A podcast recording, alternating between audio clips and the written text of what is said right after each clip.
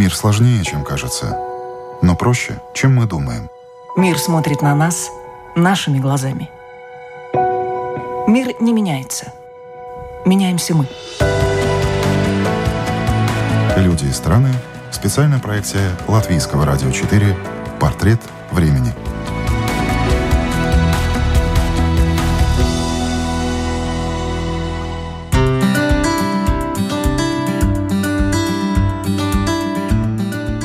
Уехал, клоуны остались. Так в шутку говорят, когда завершается очередной цирковой сезон. Но не на этот раз не остались даже клоуны. Разъедутся по своим странам и уже очень скоро.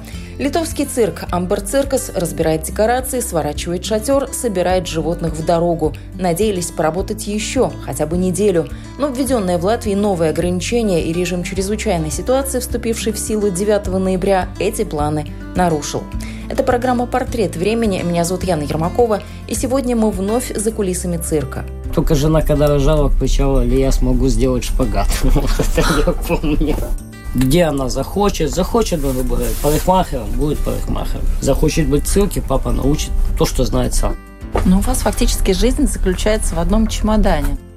Не знаю, как в других семьях я не был, ну, у меня так. Вроде борется на Украине с коррупцией, но проблема никуда так и не уходит. Это вечная проблема будет человечества, не только Украины. Тебя бы поставили депутатом, что бы ты делал? Папа есть папа. Он только маме говорит, что он за меня рад.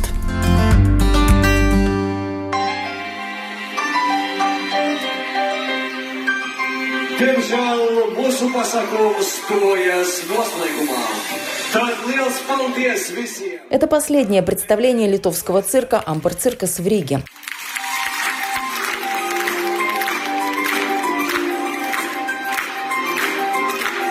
Акробат Зиновий Артымко с супругой, воздушной гимнасткой Еленой и четырехлетней дочкой уже знают свое будущее.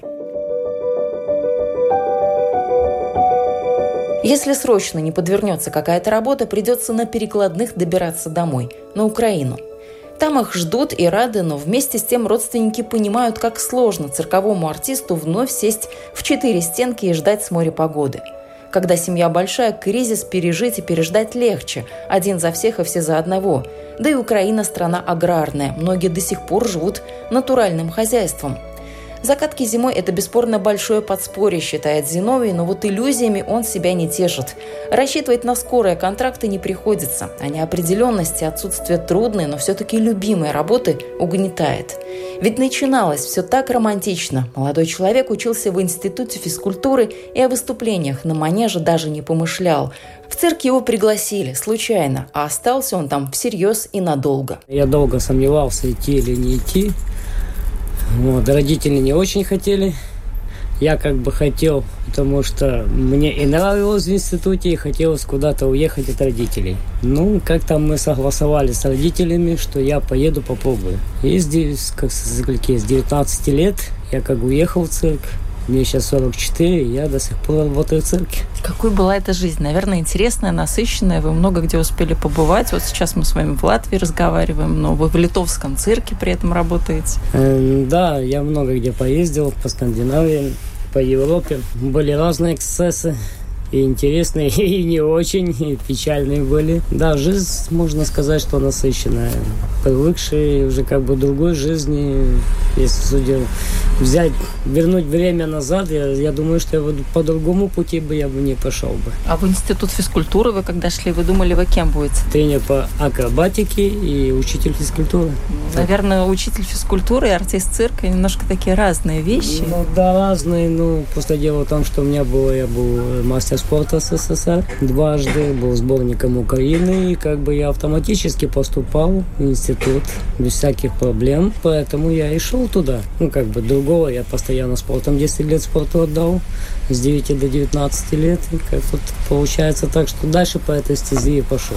А в цирке вы быстро прижились, быстро нашли себе место под солнцем, потому что все-таки такая среда конкурентная, наверное, да? Многие же хотят выступать. Дело не в том, дело в том, что я был как новенький, да. У меня партнеры они были на 20 лет старше, они уже как бы, будем говорить, бывалые в цирке. И они мне, конечно, в обиду не давали. Вот, и они как бы считались довольно-таки неплохими артистами. Вот, и поэтому получается, у меня не было как бы такой большой конкуренции. И жанр, который я начинал, не слишком много таких жанров было. Мы если вот сделаем еще с ним номер, здесь не показывали, но предыдущий, как акробаты на, на русской палке. Это вот такая палка из шестов, и вот мы вдвоем бросаем, и он прыгает. Вот эти разные там двойные сальто, всякие пируэты, все. Вот. Но с страховкой, я надеюсь. Нет, без страховки. Э, без нет, страховки. без Это страховки. очень опасный жанр. Очень. Без страховки там очень сложно выбирать страховочные фалы, веревки, потому что там очень быстро, большая амплитуда и очень быстро все это происходит. Ну, логичный вопрос. Неужели за свою жизнь не боитесь? Почему не боюсь? Для этого я репетирую. Подставляем под низ маты. Сначала начинаем с небольшой высоты, а уже тогда потом начинаем нарастать, наращивать его разные элементы и высоту, и амплитуду. Так что он же не всегда помогает. Но наоборот, в таком жанре она мешает. Ну, вы такой шустрячок в цирке, вы такой вот везде успеваете, улыбчивый такой. Вас этому явно не в институте физкультуры научили. Ну, как бы да, насколько я помню, у меня мама тоже гимнастикой занималась. Может быть, немножечко заложены ее гены. Вот. Ну и папа вроде бы как бы так всеми видами попробовал в своей жизни и боксером, боксом заниматься, и футболом, и атлетикой. Ну, есть определенные гены. Но то, что я такой весельчак, это уже, наверное, немножечко и цирк дал. Потому что часто встречался, пересекался с интересными людьми, клоунами. Такой любитель в жизни брать что-то интересное для себя. Вот, и где-то там чуть-чуть, там чуть-чуть, там чуть-чуть.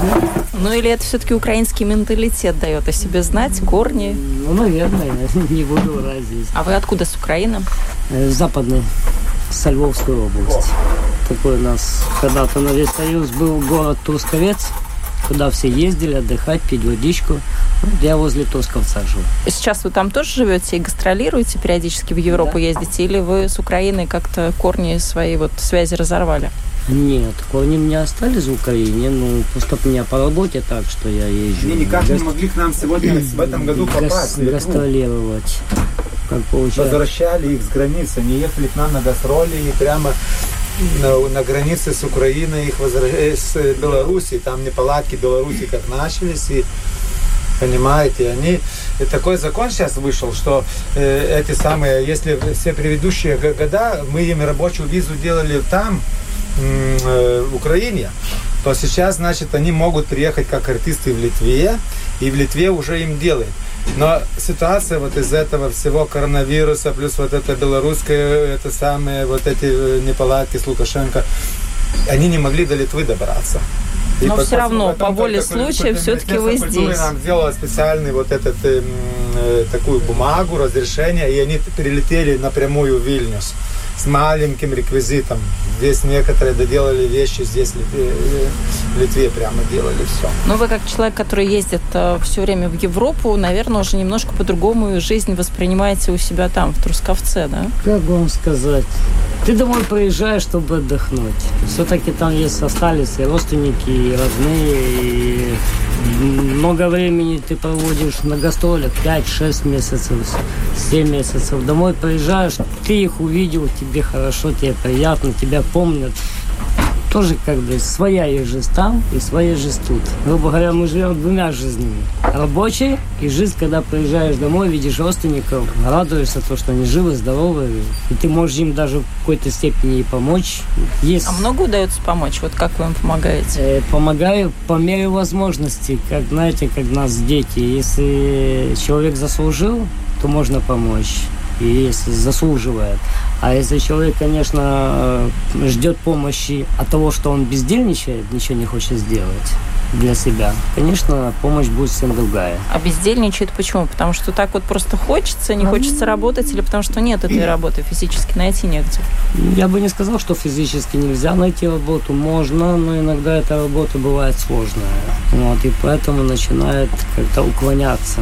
Поменее физически, поболее как-то мысленно, головой, хитростью, ну, по-разному. Но Каждый- вообще сложно работу найти? Вот из вашего окружения все работают или наоборот очень С трудно? моего окружения, да, все работают. Но сейчас в данный момент, вот это последнее время, немножечко трудновато. Откроются, то закроются, вы сами понимаете. С коронавирусом немножечко, конечно, подбило людей очень, очень сильно.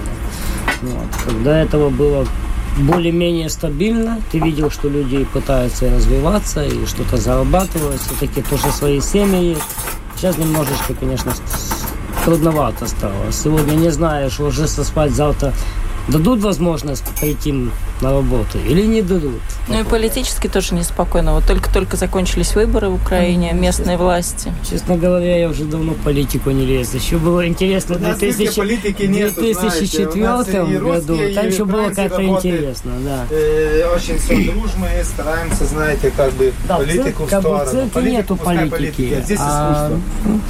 Но в цирке нету, но в вашей же обычной жизни тоже какие-то влияют жизни, политические да, события, решения. Много людей говорят, что ну, что я могу сделать, да, вроде бы, как бы ты один. Я согласен, что если я такой буду, другой, третий, четвертый, ничего из этого хорошего не получится. Конечно, поддерживаю какие-то отношения где-то, ну, как у нас в Фейсбуке, да, что-то там лайкаешь, еще что-то. А больше я не могу, как обычный человек. Сам пытаюсь выжить по этим законам, которые у нас каждый день что-то новое изобретают. А вы на русском говорите дома или по-украински? Нет, на украинском. украинском. Потому что Западная Украина такой регион, где только украинский, ну, наверное, Видите, да? я же еще раз говорил, мы в цирке работаем.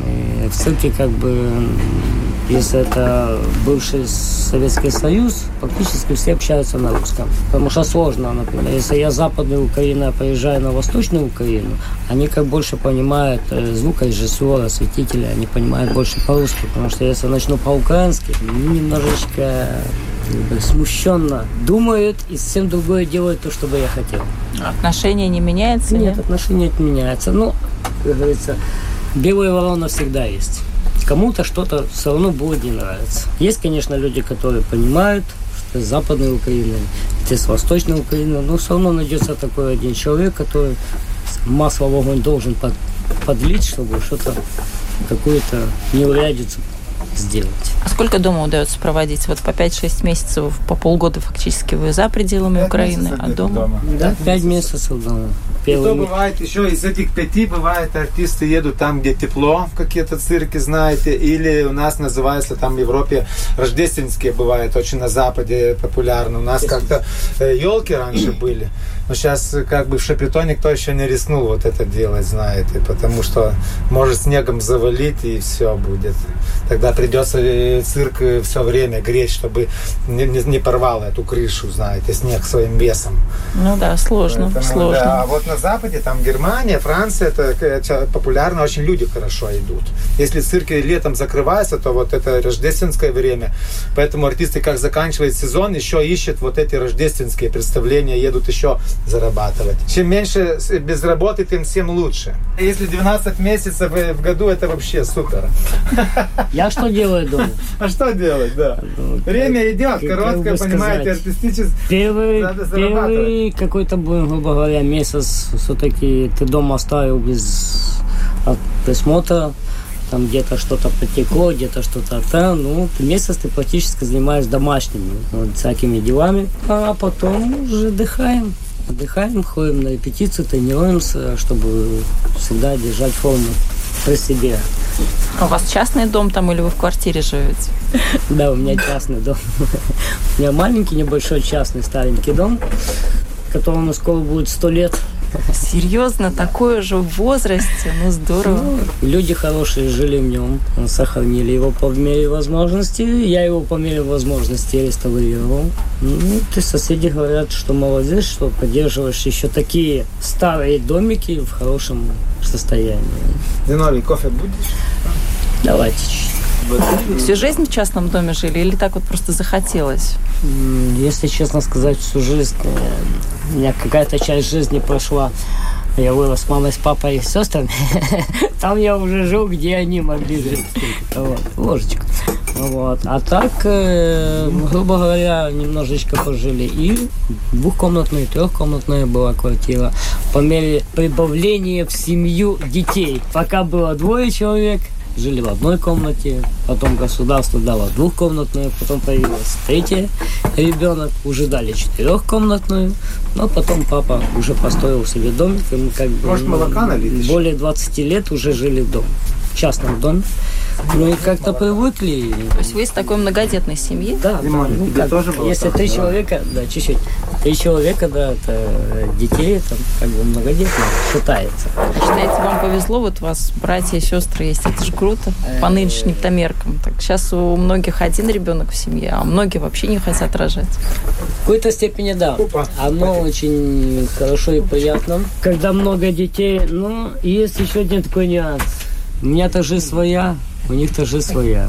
У меня постоянно в разъездах, они постоянно дома. Иногда друг друга просто не понимаем. Я мыслю и рассуждаю по-своему, как бы я это сделал, но они рассуждают потому, как они постоянно дома. И То бывает- все-таки хорошо, когда оно выезжает хорошо, человек, да, конечно, за пределы хорошо. страны? Э, Конечно, хорошо. Все-таки, честно говоря, и умственно развиваешься, и, об- и и общение больше, встречаешь разных интересных людей. Дома как-то на одной Ты работе. там, когда вот это было кризис, вот этот э, Ну да, я, пилораме, я ты пошел там на пилораму, и я понял, что жизнь задала. Просто. рубить деревья не твое, да? И там не то, что деревья, там получилось, э, надо было ходить и носить мешки, которые с весом по 30 килограмм на протяжении... А вы сколько весите? А вешу это, наверное, вот 50 один мешок, это... 50 с чем-то. Я 55 килограмм, мешки где-то по 30 килограмм, и на протяжении почти 8,5 часов их надо Он было лауреат куда-то э, ме- передвигать. Я Э. по- понял за два дня, извиняюсь, я понял за два дня, что это ну, просто я физически не могу это. А, а, как бы такого, чтобы ты мог остановиться, передышать, практически нету. Дариус хотел вас похвалить, сказал, что Да, не по он лауреат статусу вам мешки нас таскать. в этом Будапеште золотой награды вот на- с номером вот эта русская палка. Правда, другие партнеры были. Сейчас мы его партнеры, я и вот Гедеминус. И вот, э, не знаю, в каком там году было это в Будапеште. 96-й. Есть видеозапись, как они 96-й там выбрали. 96 год в 96-й Будапеште. год. И в 95 году Италия Golden Circus. Там немножечко была другая ситуация. Там приехала э, делегация китайцев. Порешали, кому что дать. Все распределили. И, как говорится, шансов там не было. Вот так, оказывается, да, конкурсы проводят. призм А, ну, ну да, конечно. Вы, спрашивали про цирковую массу. мафия, да, у может Дариуса быть, есть, есть? знаете. Есть, да. Да, да, да. Ну, было, по крайней мере. Сейчас как бы уже я не пересекаюсь с такими людьми. В данный момент у нас все хорошо. Хорошие отношения между артистами и дирекцией. Ну, как-то сложилось такие хорошие отношения. Мы их поддерживаем, работаем. Конечно, бывает иногда друг друга что-то не понимаем, но это как обычная жизнь, будем так говорить. Но ничего, как-то мы слаживаем эти все отношения, углы, и слава богу, сказать плохого о дирекции пока еще не могу. Ну, это потому что дирекция рядом стоит, да?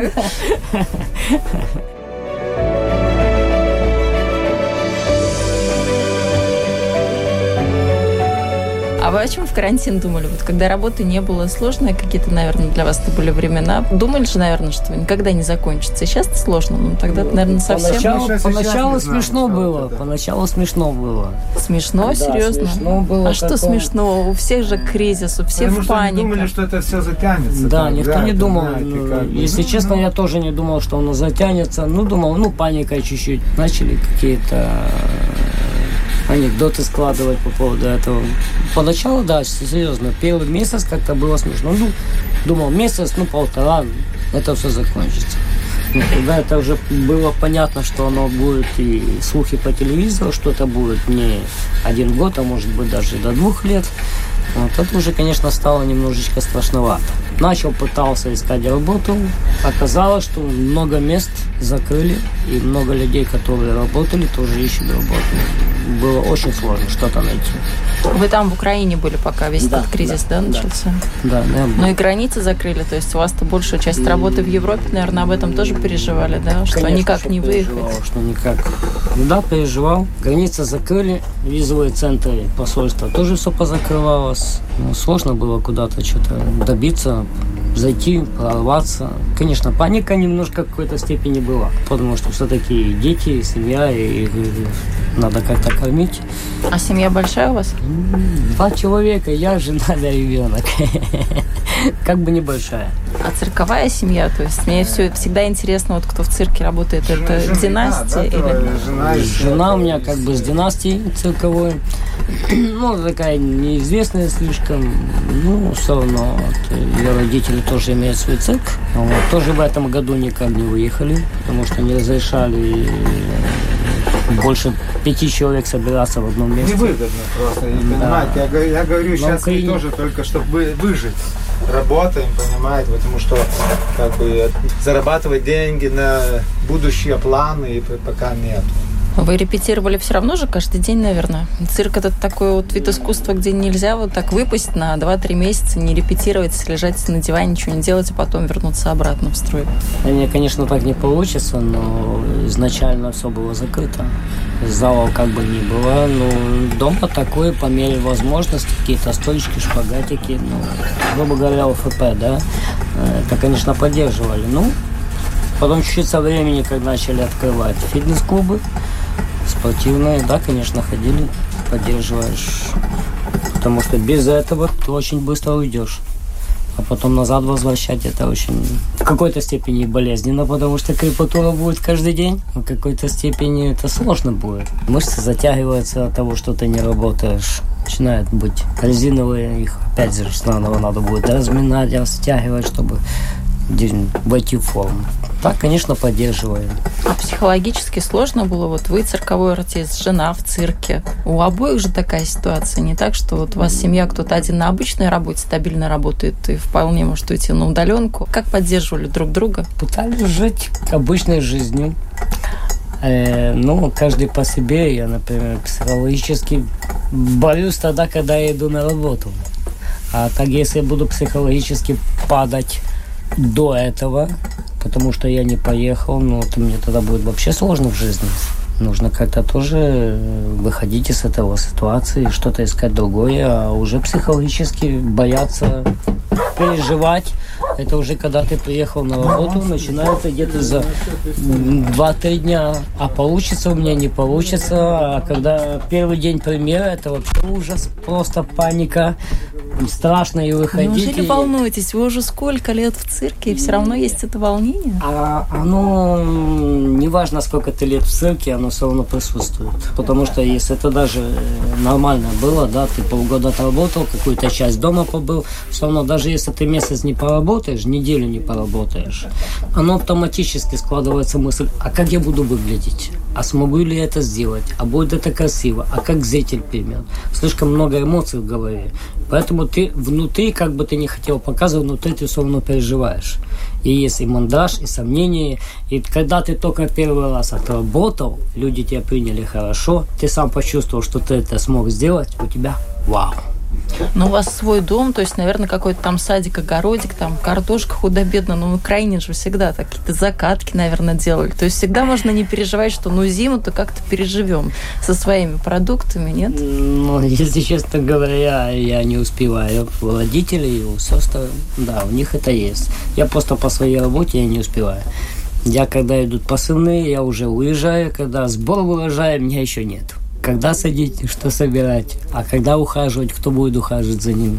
Ну, за Поэтому- закатками в вашем-то случае все равно можно к родственникам сходить. Тоже А, да, хорошо, родственникам, да? да. Это хорошо, когда Поэтому семья мне- такая. да? Поэтому и хорошо, когда родственники есть. Вот как вы спрашивали, да, чем больше детей. Конечно, ты пришел там где-то закруточку, там где-то закруточку. Вот смотри, уже Новый год пошел. Все-таки вместе веселее и выживать, и все Конечно, и веселее, и приятнее, и все-таки собираемся вместе и поддерживаем какие-то отношения именно семейно-родственные. У нас же на Украине этих праздников много, особенно в январе. В январе очень часто встречаемся практически целый, целый январь. Там и Рождество, и разные праздники. Да, приезжаешь и вы спрашиваете, что мы делаем. Ну, первый месяц подготавливаем то, что было поломалось во время нашего отсутствия. А уже вот в январе месяце мы все собираемся с родственниками, да, вот это все. Ну, по-разному бывает, иногда интересные темы рассказываем. А вы сказали, в чем-то вы не сходитесь во мнениях, когда говорите со своими родными, близкими. Вот что у вас такие какие-то вызывают? Ну, не споры, но дискуссии, по крайней Ну, в дискуссии у меня получается так, что э, я самый взрослый мальчик. Э, на полтора года у меня сестра моложе. Все равно у нее свои амбиции, у меня свои амбиции. Я как мужчина вижу это так, она как девушка видит так. А третья, это вторая сестра, третий ребенок, от меня на 12 лет моложе. У нее еще немножечко амбиции играет молодые, она фантазирует немножечко, видит эту ситуацию совсем по-другому, но я уже более реалист, как бы 44, смотрю уже более реальными глазами, и немножечко у нас по поводу этого разные разногласия. Ну, это нормально. А вот. как их жизнь сложилась? бы не сказал, что плохо. Каждый есть тоже свой домик. У одной сестры она вышла замуж, там уже был свой домик. Младшая сестра со своими амбициями, она молодец. Не вдвоем построили себе домик. Небольшой, но вот живут дружно. Как бы все живут дружно. А все вот эти события политические, я поняла, что вы не очень любите политику. Все-таки все равно она влияет на, на жизнь в Украине. Вот последние, там, ну скажем, с какой, с 14 года, да, все пошло не так. Вот да. что, что изменилось, может быть, в хорошую сторону или наоборот в плохую, потому что очень много говорят, что вроде борются на Украине с коррупцией, но проблема никуда так и не уходит. Это вечная проблема там? Это вечная проблема будет человечества, не только Украина. Ну, это мое мнение, конечно, не хочу влазить туда. Просто каждый, если начнет себя что-то делать хорошее, а не сидеть дома и плакать, вот какая-то государства, какие там политики. Да, согласен, они делают свою сторону. Ты делай свою сторону. Делай так, чтобы тебе было хорошо. Но делай, а не сиди и плачь. А ситуация почти практически, ну я так считаю, как и в всех странах, просто такая большая страна, 40 миллионов, на нее сложно немножечко перебороть, и каждый человек смотрит, как говорится, свой карман, как бы себе больше. Как бы говорят, если тебя бы поставили депутатом, что бы ты делал? Когда у тебя за плечами там и семья, и родственники, и вроде бы ты хочешь быть и хороший, и возможность его заставить. Все люди так. Это мое мнение. Все равно, если ты туда попадаешь, там сложно. Но чтобы не было коррупции, сами понимаете, нужно себя начинать. Даже соседа, себя, близких. Тогда будет нормально. Если люди начнут, так и политики будут совсем по-другому себя вести. Это мое мнение. Ну, вы много ездите по разным странам Европы. Что вас а, в Европе радует? Что вам нравится? Вот как здесь какие-то происходят а, вещи, события, перемены? И наоборот, что вас ну, так разочаровывает? Может быть, ну, в такую в депрессию вгоняет? Нет, депрессию меня не вгоняет. Э, радует то, что как было, так оно и есть что даже ты поехал или на машине, забыл закрыть дверь, никто не полез. Хотя у нас на Украине это по чуть-чуть начинается, но это еще далеко до этого. На Украине, если ты что-то забыл, считай, что ты уже этого считай, не найдешь. Потерял, потерял. Уже не найдешь. Как бы ты там ни напытался, как бы ты ни шел там ну, в полицию, милицию, неважно, в органы, никто этим заниматься не будет. А здесь немножечко по-другому, и чувствуешь себя по-другому, какие-то отношения немножечко между людьми, хотя я тоже иногда замечая, что есть все равно друг друга не понимают и пытаются друг другу что-то там доказать и разными способами. Но это всегда везде и всюду есть, говоря. Но все равно мне как-то здесь поспокойнее. Жизнь как-то более спокойнее. А не скучно здесь, вот с этой спокойной, сытой жизнью? Ну, не во всех а странах. Нет, не успеваешь. Может быть, может быть, если бы я работал на обычной работе, может быть, это замечал. А мы как бы неделю здесь, потом у нас переезд, у нас постоянно суета какая-то. И ты не замечаешь это скукоты, что-то скучно становится. Или... У нас всегда весело. Если не так, то так, но все равно у нас весело. Но в церкви же тоже все меняется. Это вроде как вечное такое искусство, но все равно же очень много перемен. Все равно нужно как-то быть э, на острие, идти в ногу со временем. Сложно? Э, нет, не сложно. Сложно только людям отвечать, спрашивать, когда вы будете или где вы будете. Мы всегда говорим, это цирк, это неизвестно когда и как и что будем. Ну, циркачи обычно говорят, мир круглый, планета маленькая, мы обязательно к вам вернемся. Обязательно, да. И манеж тоже круглый, говорят. Время пойдет, и все равно встретишься. Не знаю, нам мы привыкли к этому, что люди, которые постоянно дома, не понимают многих вещей. Как вот вы в караванах живете, по 7 месяцев. А как вы живете в караванах ну, по 7 месяцев? Мы привыкли. Мы привыкли, нам как бы хватает места, понимаем, что мы сегодня здесь, а завтра поехали туда. Главное, чтобы в цирковой компании, которой ты работаешь, друг друга понимали. Потому что иногда бывает, что где-то место более хорошее, каждый хочет туда оставить.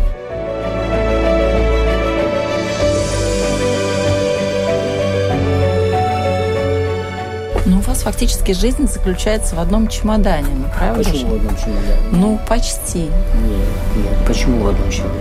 Ну, вы же с Украины Это- сюда летели, ну, наверное, с одним чемоданом. А реквизиты какие-то очень минимальные личные вещи. Все, вот и вся ваша жизнь. Вот. Вот вы считаете, что один чемодан. Вы берете по весу. А мы-то едем, у нас чемодан еще жена, дети. Мы не едем с одним чемоданом. Мы едем одним багажом, но он разный. Понимаете, почему нас люди не понимают? Как это ты с одним багажом? Нет, ну, я не с одним чемоданом. У меня есть ребенок, который, конечно, иногда и портит нервы. Есть и жена, которая мне помогает. Все, мы уже не один чемодан. А ребенку сколько лет сейчас? Четыре годика. Ну, Пятый пока пошел. 4-5 можно путешествовать спокойно, свободно, а там дальше школа Ну, какая-то. Там дальше школа, там дальше будем думать как. Или бабушке дадим до третьего класса. Не знаю, еще как и задумывался, но еще не знаю, как, как оно будет происходить. Без, без понятия, честно говоря. Ну, сейчас онлайн-образование, то есть тоже такой Ну, вариант, еще да? вот именно сейчас вот коронавирус еще идет, мы уже все на онлайн скоро будем. И образование, и работа онлайн. Посмотрим. А как бы вот два цирковых артиста подходили к тому, что ну вот пришло время завести ребенка? Это же все-таки нужно будет поменять свой быт сразу. Это на какое-то время выпасть из э, цирковой жизни, из тренировок. Может быть, к вам в меньшей степени относится к жене, в большей. Но, честно говоря, подошли к тому моменту, что женщина захотела ребенка, она созрела. Как долго мы выпали, мы не выпали. Пока была беременная, родила, и буквально через после родов, через 3-4 месяца мы уехали на работу. Ребенку было 8 месяцев, мы уже работали. Забрали ее с собой. И она с, с 8 месяцев постоянно с нами есть. Что мы практически мы не выпали. Не было такого. Знаю, может того, что мы гимнасты, акробаты, как-то есть свои ну, внутренние физические возможности. Только жена, когда рожала, кричала, ли я смогу сделать шпагат. Вот это я помню. Но все нормально, смогла. Нормальный шпагат до сих пор есть. Ну так получилось, что я попал на роды, хотя я никак не заказывал, но чисто автоматически. Мы там пока смеялись туда-сюда, заехали в отдельный зал. Я уходил, жена куда? Боевой солдат стал. А я же так махнули, говорю, ладно, присутствую. А стало для вас это каким-то потрясением или нет? Или откровением, наоборот? Нет, я бы не сказал, что каким-то потрясением. Как бы, грубо говоря, э, я-то все-таки был в основе головы, а не где-то сбоку. Я ее поддерживал просто морально. Вот, он пытался и под вытереть, и по лице погладить, чтобы ее как-то...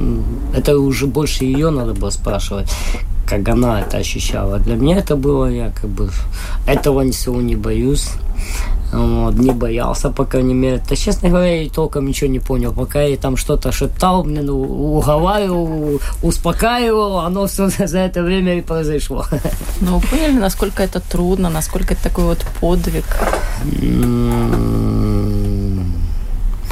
Я больше скажу так, когда моя жена рожала, когда более-менее спокойно, да, немножечко было и капельницу поставил, было больно, я ей пытался успокоить. Но когда слышали за несколько палат крики женщин, то я же говорю, может быть, от того, что она акробат. И ей как-то было чуть-чуть попроще это рожать. Но какие крики были там, она слышала, я слышала, потом после всего этого она говорит, говорит, там, наверное, еще хуже было, чем у меня. Как-то нас так более благодаря Богу или кому, не знаю, кого более-менее спокойно это все произошло. Вот, естественные роды, без киса, без ничего, как бы. К маме как-то к своей начали по-другому относиться, нет? К маме? Я к маме всегда у меня свои отношения, интересные отношения. Меня мама тоже такая, она как бы выросла в детдоме, у нее немножечко понятия другие. Жесткая? Нет, она не жесткая. Она все женщины вредные. И всегда пытаются что-то мне доказать, рассказать, на что я иногда иду на уступки, на что я иногда не иду на уступки. Но в конце мы все равно помиримся, и все хорошо. Не знаю, как в других семьях я не был, но у меня так. Нормальные отношения. Более жесткий, у меня более жесткий папа, начальник строительной базы бывший. Как даст, нисколько рукой сколько словесно, и бедный думаешь, куда бы себе вот этот день. А папа мне жесткий. Ну ничего, воспитал из вас человека, не?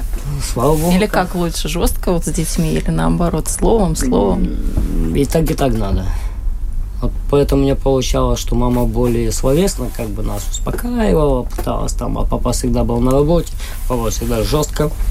Но я считаю, что нужно и так, и так. Если ребенок заслужил, первые разы попытаться уладить это. Ну, пока в данный момент 4 года это сложно уладить, потому что это сейчас идет перемена мировоззрения, она хочет то и все, ее больше ничего не интересует, почему это можно, а почему это нельзя. Вот. Ну и по-разному. Иногда и жестко скажешь, хотя это сейчас не помогает. Все бесполезно. А вы какое будущее для нее видите? Тоже в цирке или где-то совершенно за пределами этой профессии? Знаете, я так вам скажу, что я навязывать не буду. Вот куда ее позовет, то ли ситуация, то ли желание. Как сердце да, скажет, да, и так да. будет, да? Ну, я так считаю, потому что у меня, например, я тоже куда-то хотел, мне запрещали, да, там, например, туда нельзя, туда можно, а там я не хочу, где можно. Нет, пускай лучше, где она захочет, захочет, ну, говоря, парикмахером, будет парикмахером. Я насколько смогу, сколько помогу. Захочет быть в папа научит то, что знает сам. Будет зависеть от ситуации. От а вам бы чего хотелось вот для нее, если так абстрагироваться от того, что она для сама меня, выберет? как для родителей, чтобы она была здоровая. У меня в жизни все получилось, э, и я этим буду счастлив. То есть, если династия цирковая закончится на вас и на жене, вы против не будете. А если был бы мальчик, то хотелось бы передать вот все свои да, умения ну, ему. тоже хотели мальчика, получилась девочка в облике мальчика. Ну, получилось, то получилось, да? Да, получилась девочка в облике мальчика. Вот такой, с таким характером. Не знаю, я как-то не задумывался. Ну, это я, например, да. Может быть, насколько я знаю, мои родственники, они бы, конечно, хотели бы, чтобы я как шел по их стези. А по их стезе это по какой? Или строителем, не просто строителем, а именно в каким-то высшим, там, начальник, там, там зав склада или еще что-то, ну, кем-то, чтобы руководить людьми. Вот. И тоже папа не хотел, чтобы я шел в цирк. Ну, а потом, когда вы уже в цирке свое имя сделали, уже не одну награду получили, начали путешествовать по миру, как папа к этому отнесся, что вы в цирке? Папа есть папа. Он только маме говорит, что он за меня рад. Но мне... А мама вам говорит, А да? мама мне говорит, а папа, папа считает, что он как мужчина, мужчине не должен... Надо я ему говорю, ты бы хоть раз сказал, что ты молодец. А я, говорит, за тебя рад в душе. Говорит, хорошо, хотя бы в душе рад. Папа такой, он как бы привык руководить людьми. Ну, ты, может быть, считаешь, что если он начнет меня как-то по головке гладить, и я носик подыму, и буду всем другим. Таких еще старых понятий. Значит, должен сын держаться всегда в узде чтобы он чему-то стремился. Так. Работает такой подход или нет? Конечно, работает. Всегда хочешь чего-то мне доказать папе, добиться. Вот папа, я вот. Не, иногда папа говорит, конечно, что если чего-то добился, говорит, молодец, сына, я за тебя рад. Но это так очень скудно, скромно и по-мужски. Все. Мама уже там уже более лояльна мне, ну, ты поговорит и расскажет вам, что там папа. Ну, она как женщина, да. Да, да. Так, чтобы я ничего не перепутала, мне вас правильно как назвать? Акробат, потому что жена мне получается воздушная гимнастка. Переживаете за нее, когда вот она там где-то под куполом? Конечно, переживаю. Но переживаю, может быть, до этого, а уже как бы во время там же не успеваешь. Просто реально понимаешь, что если что-то случилось, ты ничего, ничем не поможешь. Ты не успеешь не добежать, поймать, ну, просто нереально. Это мы так думаем, фантазируем. Да я бы вот сейчас за секунду, я бы уже там был. Нет. Я проверяю аппараты, я трасса проверяю. В тот момент, конечно, я переживаю и смотрю, чтобы оно было более-менее все хорошо. Но во время работы там уже просто не успеваешь переживать. Ты уже следишь, на какую высоту поднять, где опустить, когда опустить, когда поднять. Ну, может, это и держит вот вашу семью так э, лучше, чем другие, потому что на доверии строится. Вот часто, кто парашютным спортом Вот занимается вот номер, вместе, вот там всегда летит. говорят, что очень так, э, ну, он ей складывает парашют, она ему. И, в общем-то, от этого все зависит. Интересно. В какой-то степени да. Но не буду говорить, может быть прав, может не прав, но женщины более как бы злопамятные. Иногда бывает такое, что И вы об этом там- тоже помните, это, да? Об этом я очень хорошо помню. Особенно, когда идет где-то парный номер, и она где-то злая на меня, где-то все равно но чуть-чуть утяжеление сделает. Не без этого. Ну, нам, зрителям, этого не видно. Это, Да, наверное, ваше видно, мастерство да, скрывать согласен, все. Согласен, но вам это не видно, но нам это ощутимо. Украинский артист цирка, акробат Зиновий Артымко был сегодня гостем программы «Портрет времени» и делился своей непростой, но интересной жизнью. Слушайте нас ровно через неделю, и я, Яна Ермакова, обещаю вам следующего гостя, еще одну не менее захватывающую историю и необычный взгляд на мир.